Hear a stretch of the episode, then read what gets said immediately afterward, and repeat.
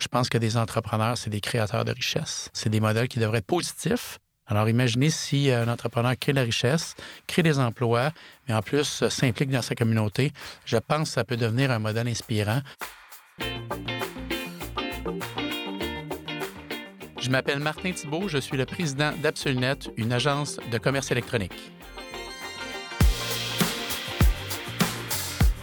Vous écoutez le podcast Entrepreneur, être humain avant tout. Je suis Marie-Pierre Guignard de l'École d'entrepreneurship de Beauce, communément appelée l'EEB. Mon rôle est de vous transmettre la magie de l'école en mettant à l'avant-plan les humains qui la font vivre. La mission de ce podcast, c'est de vous faire découvrir que les entrepreneurs sont d'abord humains avant tout. Pour commencer, Martin, j'aimerais ça que tu te présentes à nos auditeurs. Fait qu'on veut savoir, c'est qui Martin Thibault? Euh, en fait, euh, je suis sportif, euh, père de famille, entrepreneur, et puis toute ma vie tourne autour de ça. Donc, entrepreneur depuis? Ben, je dirais dans, probablement dans l'âme depuis toujours, là, mais officiellement depuis 1999. Donc, ça fait 20 ans aujourd'hui que je suis entrepreneur. Et ton entreprise, c'est? Mon entreprise, c'est Absolunet. Actuellement, on, a, euh, on, est, on est plus de 260 professionnels du commerce électronique chez Absolunet dans quatre bureaux euh, différents. Euh, donc, un bureau à Sainte-Thérèse, un bureau à Montréal, un bureau à Kansas City aux États-Unis, puis un bureau à Toronto. Martin, comme on se connaît pas beaucoup, j'ai préparé des petites questions sympathiques de type brise-glace. Fait que tu vas répondre en quelques mots la première chose qui te vient en tête. Est-ce que tu es prêt? Oui. Super. C'est quoi ton premier emploi? pompiste. C'est quoi la première chose que tu t'es acheté avec ta première paye? Sûrement un album euh, de musique à l'époque. Je ne sais pas si c'était sur CD ou sur disque vinyle, mais ça fait quelques années. Quelle chanson te représente? Euh, j'aime bien la chanson Don't Stop Me Now de Queen. Si tu pouvais avoir un super pouvoir, ça serait quoi? Hmm j'aimerais dire euh, voir dans le futur, mais en même temps, non, parce que j'aime le dessiner moi-même. Donc, euh, je ne sais pas, peut-être transporter euh, rapidement où, j'aimerais être. Donc, ça, ça, ça, serait extraordinaire. Hmm. C'est quoi ta citation préférée? Je dis souvent, si c'était facile, tout le monde le ferait. Qui était ton idole de jeunesse? quand j'étais tout jeune, moi, je, je, rêvais de devenir sportif. Donc, j'aimais beaucoup à l'époque Wayne Gretzky. Quel super-héros tu aimerais être? Euh, je ne sais pas lequel qui se déplace là, sans, aucun problème. Ça, j'aimerais ça. Qu'est-ce que tu manges pour déjeuner quand tu as besoin d'une bonne dose d'énergie? Un bagel au beurre d'arachide. Classique. C'est drabe, mais j'aime ça. Qu'est-ce que tu cuisines le mieux? Le, mac and cheese. Quand je fais ça, mes enfants dorment. mes talents sont limités. Nomme-moi une personne qui t'inspire. Elon Musk. On va maintenant parler de tes moments forts, donc les moments qui ont orienté ta carrière. On veut apprendre à connaître Martin, l'homme derrière l'entrepreneur. D'accord. Quand tu étais jeune, c'est quoi le métier que tu voulais exercer? Euh, clairement, quand j'étais euh, tout jeune, je voulais être un athlète professionnel, alors euh, tout était dirigé vers ça. Mais évidemment, quand je me suis rendu compte que mon physique et mon talent n'allaient pas me mener dans la Ligue nationale de hockey, bien, il a fallu que, que je cherche un autre métier. Puis c'est à ce moment-là que j'ai décidé de devenir, euh, à ce moment-là, on disait homme d'affaires, je voulais, partir en affaires. Quelle expérience marquante a transformé ton parcours d'entrepreneur?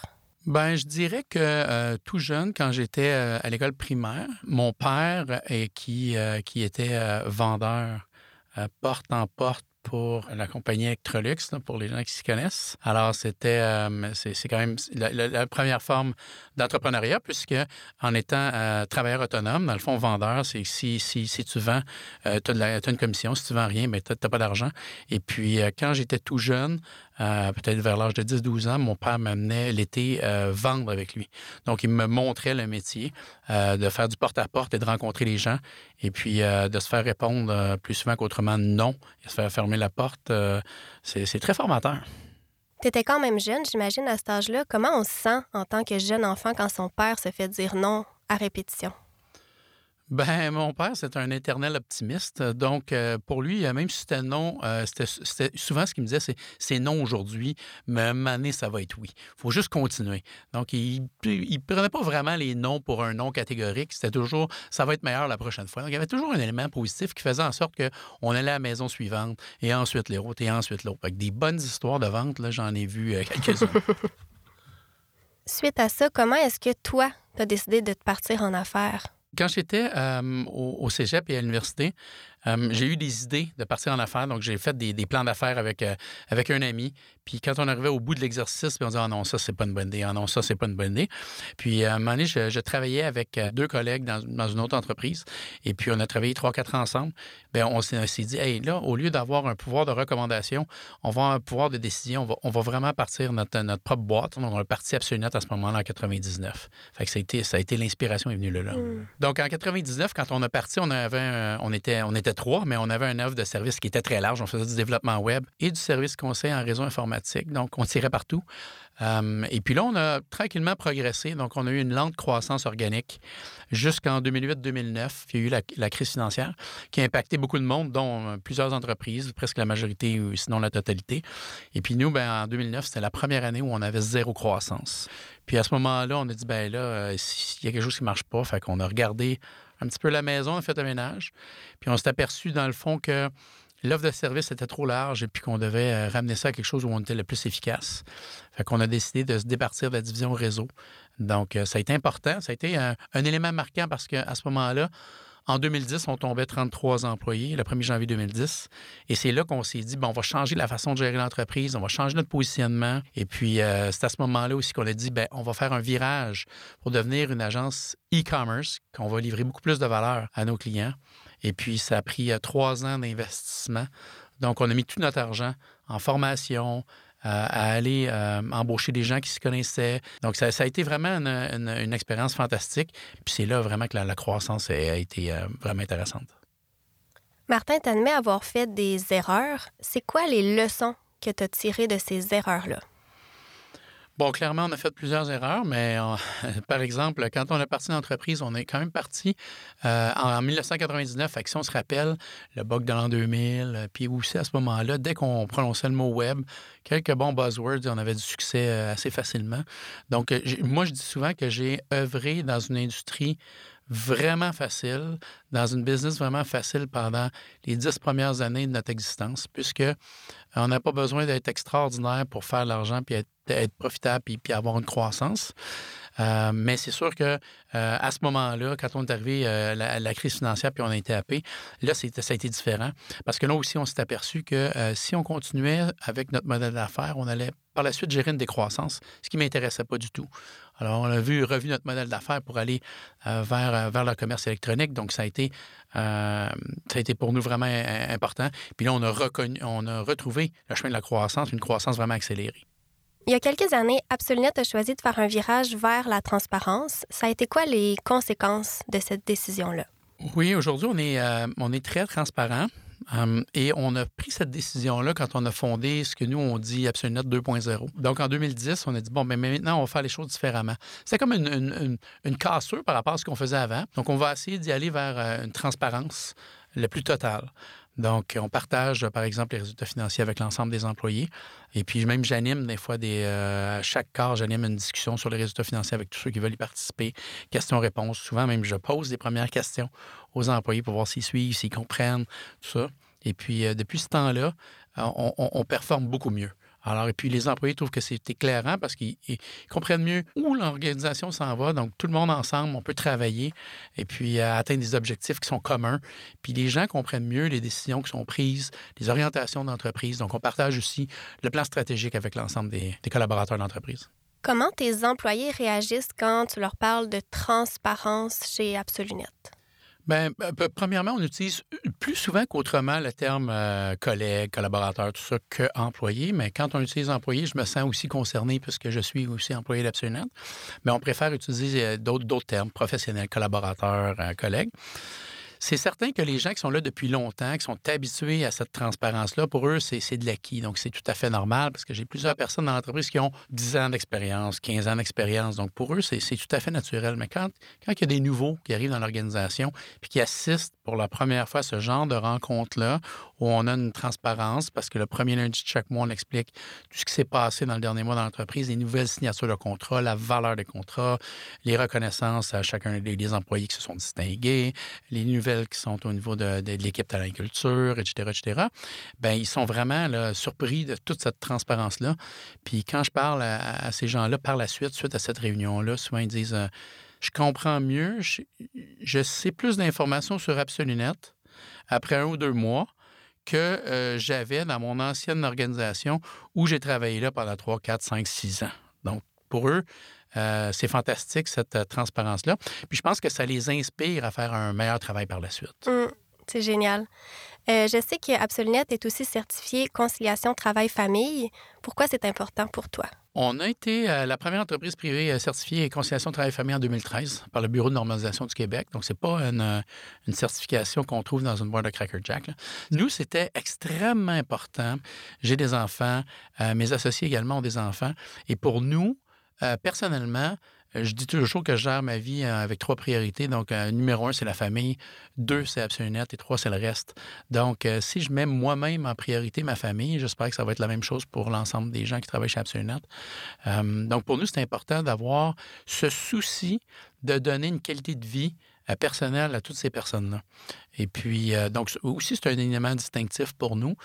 mais je pense que si les gens ont du temps personnel pour faire, soit avec leur famille, ou soit, ou soit personnel parce que la personne, euh, c'est une triathlète, puis elle veut avoir du temps pour s'entraîner, tout ça, c'est parfait. Je pense que si la personne est plus heureuse à l'extérieur d'Absonette, une fois qu'elle va être chez Absolunet, elle va être aussi heureuse. Donc, je pense que c'est mieux d'avoir un temps d'intensité, de qualité chez Absolunet, mais avoir une autre vie à l'extérieur de ça. C'est quoi l'expérience qui t'a fait le plus grandir? L'expérience qui m'a fait le plus grandir, euh, c'est sûr et certain que pendant le parcours, des fois, ça, ça a graffiné. Il y a des choses qui ont été plus difficiles que d'autres. Je vous dirais que l'expérience qui m'a fait le plus mal, c'est de perdre un employé, un employé qui est mort. Euh, ça, ça a été un événement douloureux. Hmm. Une peine profonde euh, de quelqu'un qu'on aimait beaucoup, euh, puis qui est disparu. Aujourd'hui, on a une salle en son nom, mais un jeune homme de 41, 42 ans qui est mort, c'est c'est triste. Hmm, c'est vraiment touchant. Justement, comment est-ce que tu affrontes les tempêtes? Hum, on n'est pas. Euh, on, a beaucoup d'instinct, mais on va pas trop vite quand même, parce que l'expérience nous a appris que c'est mieux des fois de prendre un, temps de recul pour, bien comprendre, bien analyser, consulter les bonnes personnes. Hum, et on s'est euh, muni il y a quelques années d'un comité aviseur donc, on a des gens de l'externe euh, qui, qui, sont de bons conseils qu'on rencontre 4-5 fois par année, euh, qu'on gère comme un conseil d'administration. Euh, et puis ça, ça nous aide beaucoup à, avoir vraiment un accompagnement par des gens qui, de l'externe, ont une vision différente, qui nous font réfléchir, qui nous font devenir des, meilleures personnes, des meilleurs entrepreneurs. Alors, c'est un, un élément qu'on a mis en place. Martin, c'est quoi l'aspect de ta carrière dont tu es le plus fier? Bien, je dirais premièrement, ce dont je suis le plus fier, c'est, euh, d'avoir réussi cet équilibre-là, conciliation, entrepreneur-famille. Euh, l'autre chose, je dirais aussi, c'est d'avoir mis en place chez Absolunet des bonnes euh, conditions pour faire en sorte que les gens puissent bénéficier aussi de cette conciliation travail-famille. qui puissent aussi, ces gens-là, agir comme un intrapreneur. Donc, parce que chez Absolunet, chaque personne est dans une équipe. Chaque équipe a un nom euh, et puis, chaque euh, équipe fait partie d'une grappe qui, a un nom également, euh, qui ultimement fait partie de la grande famille Absolunet. j'ai les Caméléons, les Avengers, les Standard Value, j'ai un paquet de noms d'équipes. C'est comme un mini Absolunet dans Absolunet. Donc, ils gèrent leur temps, euh, gèrent leurs clients, livrent leurs choses. Euh, donc, vraiment, ils ont un pouvoir de décision vraiment important dans chacune des équipes. Et puis ça, je pense que c'est important parce que ça leur donne une latitude de pouvoir exercer euh, leur profession plus facilement. Pourquoi c'est important pour toi cet esprit d'équipe-là? L'esprit d'équipe, c'est beaucoup collé au monde du sport. Donc, moi, je suis un sportif dans l'âme, j'aime beaucoup le sport. Et puis, souvent, on, peut voir des équipes, même si le talent n'est pas tout là, que s'ils ont un bon esprit d'équipe, ils vont accomplir de grandes choses. Imaginez en plus si on a la combinaison des deux, c'est-à-dire les meilleurs professionnels du commerce électronique se retrouvent chez Absolunet, ainsi qu'un esprit d'équipe fantastique. Moi, je pense que ce qu'on peut accomplir, c'est devenir la meilleure agence e-commerce en Amérique du Nord. Génial. Maintenant que l'entrevue tire à sa fin, j'aimerais savoir euh, comment est-ce que tu t'impliques dans ta communauté, puis pourquoi c'est important pour toi? Je m'implique effectivement dans la communauté de toutes sortes de façons, euh, dès que je peux. Euh, bon, clairement, je suis impliqué à l'EB, euh, j'adore ça. De toute façon, je trouve que quand on s'implique dans ce genre de choses-là, on apprend autant qu'on donne, parce que de collaborer avec d'autres entrepreneurs, ça nous permet d'apprendre des choses, surtout que souvent, c'est dans des domaines qui sont totalement différents du mien, et puis c'est là qu'on apprend le plus, je trouve.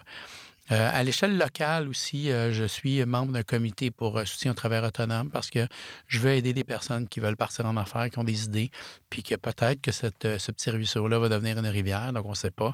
Donc j'aime ça m'investir un peu partout. On a des collègues de sang chez Absolunet deux fois par, année. Euh, Québec, l'unité mobile d'Emma Québec vient à notre bureau de Sainte-Thérèse pour une collecte de sang où on garantit plus de 42 ou 43 donneurs. Euh, c'est important pour nous de, redonner à la société. Je pense qu'on est, euh, privilégié comme entreprise. On est privilégié aussi pour notre secteur d'activité. donc, c'est important qu'on redonne à la société. Quel rôle, selon toi, un entrepreneur doit jouer dans sa communauté?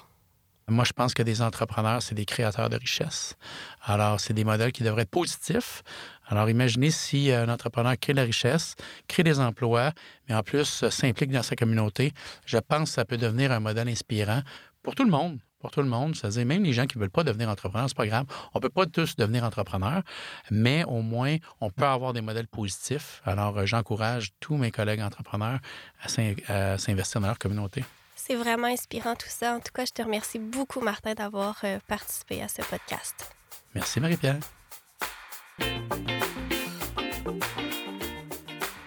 Ce podcast est une réalisation de l'École d'entrepreneurship de Beauce qui, en 10 ans, a changé la vie de plus de 1000 entrepreneurs athlètes et plus de 130 entrepreneurs entraîneurs dans une approche unique qui contribue à devenir un meilleur entrepreneur, mais aussi une meilleure personne.